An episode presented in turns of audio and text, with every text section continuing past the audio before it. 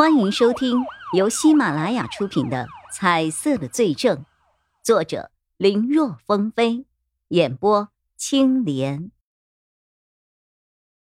叶一辉隔天又去弄了一个假人模特，然后他把这个假人模特放倒在他印象中的位置，并且效仿卷宗里所描述的那样，拿绳子将模特捆绑了起来。这个时候。忽然有人来敲门了，来了，他点的外卖送来了，谢谢啊。接过外卖后，叶一辉说了一声谢谢，就关上了门。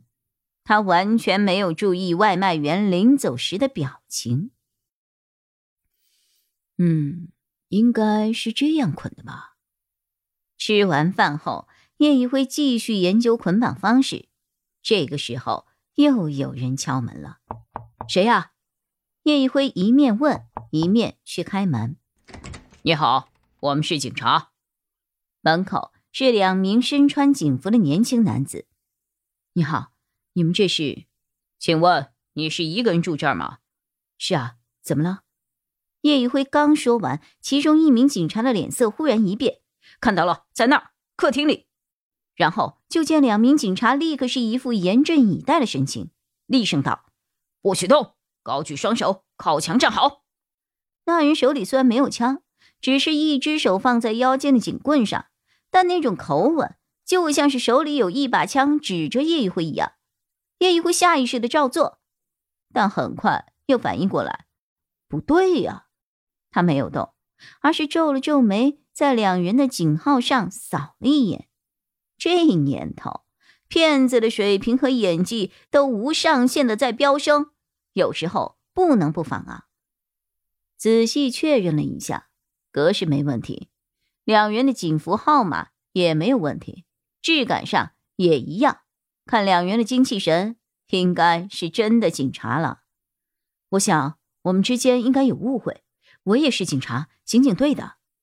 这话一出，把二人都给说愣了。证件在我兜里。我拿一下，你们别激动啊！叶一辉示意二人别因为他的动作做出了误判的行为。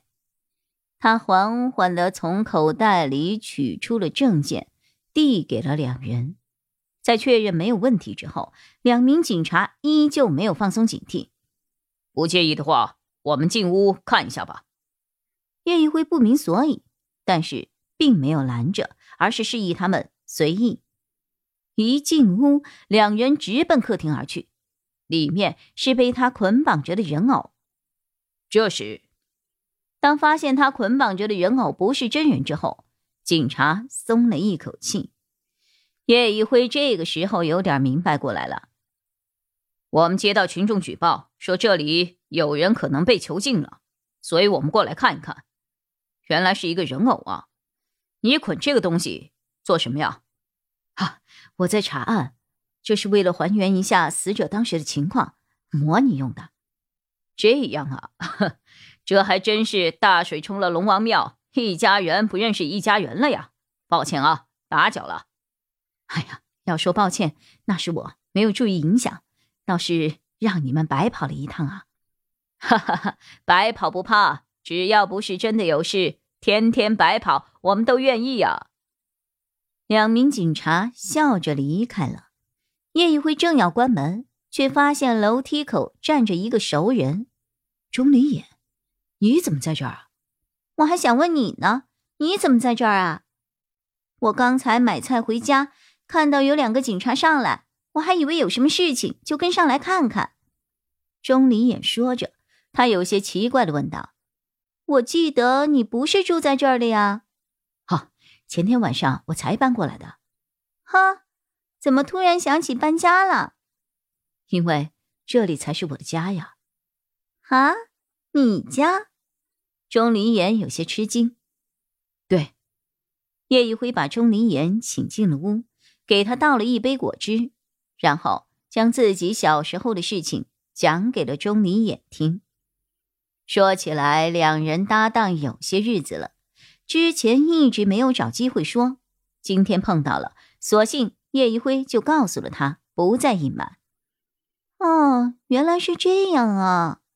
钟离眼之前只是听王建玄提过，但是没有想到这事儿比自己想的还要让人感到痛心。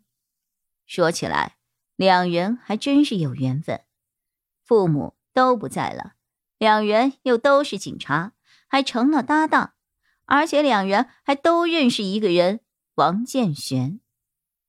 我之前没跟你说过，我家其实也住这儿，就在你的对面。五零二就是我家，说不一定以前我们的父母之间还认识呢。叶一辉怔住了，他们两家居然还是邻居。你好，我的邻居，我叫钟离野。看着钟离野伸出手来，好似一副初次见面的感觉。叶一辉也下意识的伸出手，握在了一起。哈，你好，我叫叶永浩。叶一辉和钟离眼正聊得甚欢，钟离眼的手机响了，他拿出来一看，猛地一拍自己的脑门：“哎呀，光顾着和你聊了，忘了今天和高毅约好了，他来找我玩的。”高法医，叶一辉眉头一皱，他现在最不想见到的人就是他了。既然高法医找你，那你就赶紧去吧。不用，他就在门口。应该是刚才敲门，发现我没有反应，才给我打的电话吧。钟离眼说完，已经接起了电话。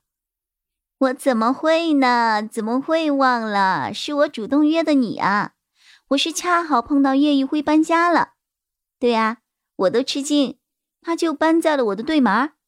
嗯，对门的五零幺。钟离眼说完，转头对叶一辉道：“他在门口了。”晚饭咱们三个一起吃吧。说完后，他好像没有看到叶一辉明显有些拒绝的反应，已经起身开门去了，把门口那看样子似乎也不太想进来的高逸逸给拽了进来。呃，好久不见啊，好久不见呢。两人先是有些小尴尬，而后竟然不约而同的说了同样的话，这就显得更加尴尬了。可平日里十分敏锐的钟离眼，今天就像是没有睡醒一样，感觉神经没有在工作。他仿佛什么都没有听到一样，拉着两个人东拉西扯的聊着天儿。本集播讲完毕，感谢收听，更多精彩内容，请在喜马拉雅搜索“青莲嘚不嘚”。